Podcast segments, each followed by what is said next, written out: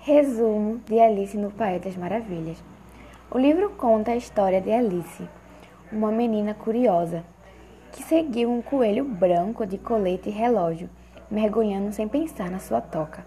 A protagonista é projetada para um novo mundo, repleto de animais e objetos antropomórficos que falam e se comportam como seres humanos.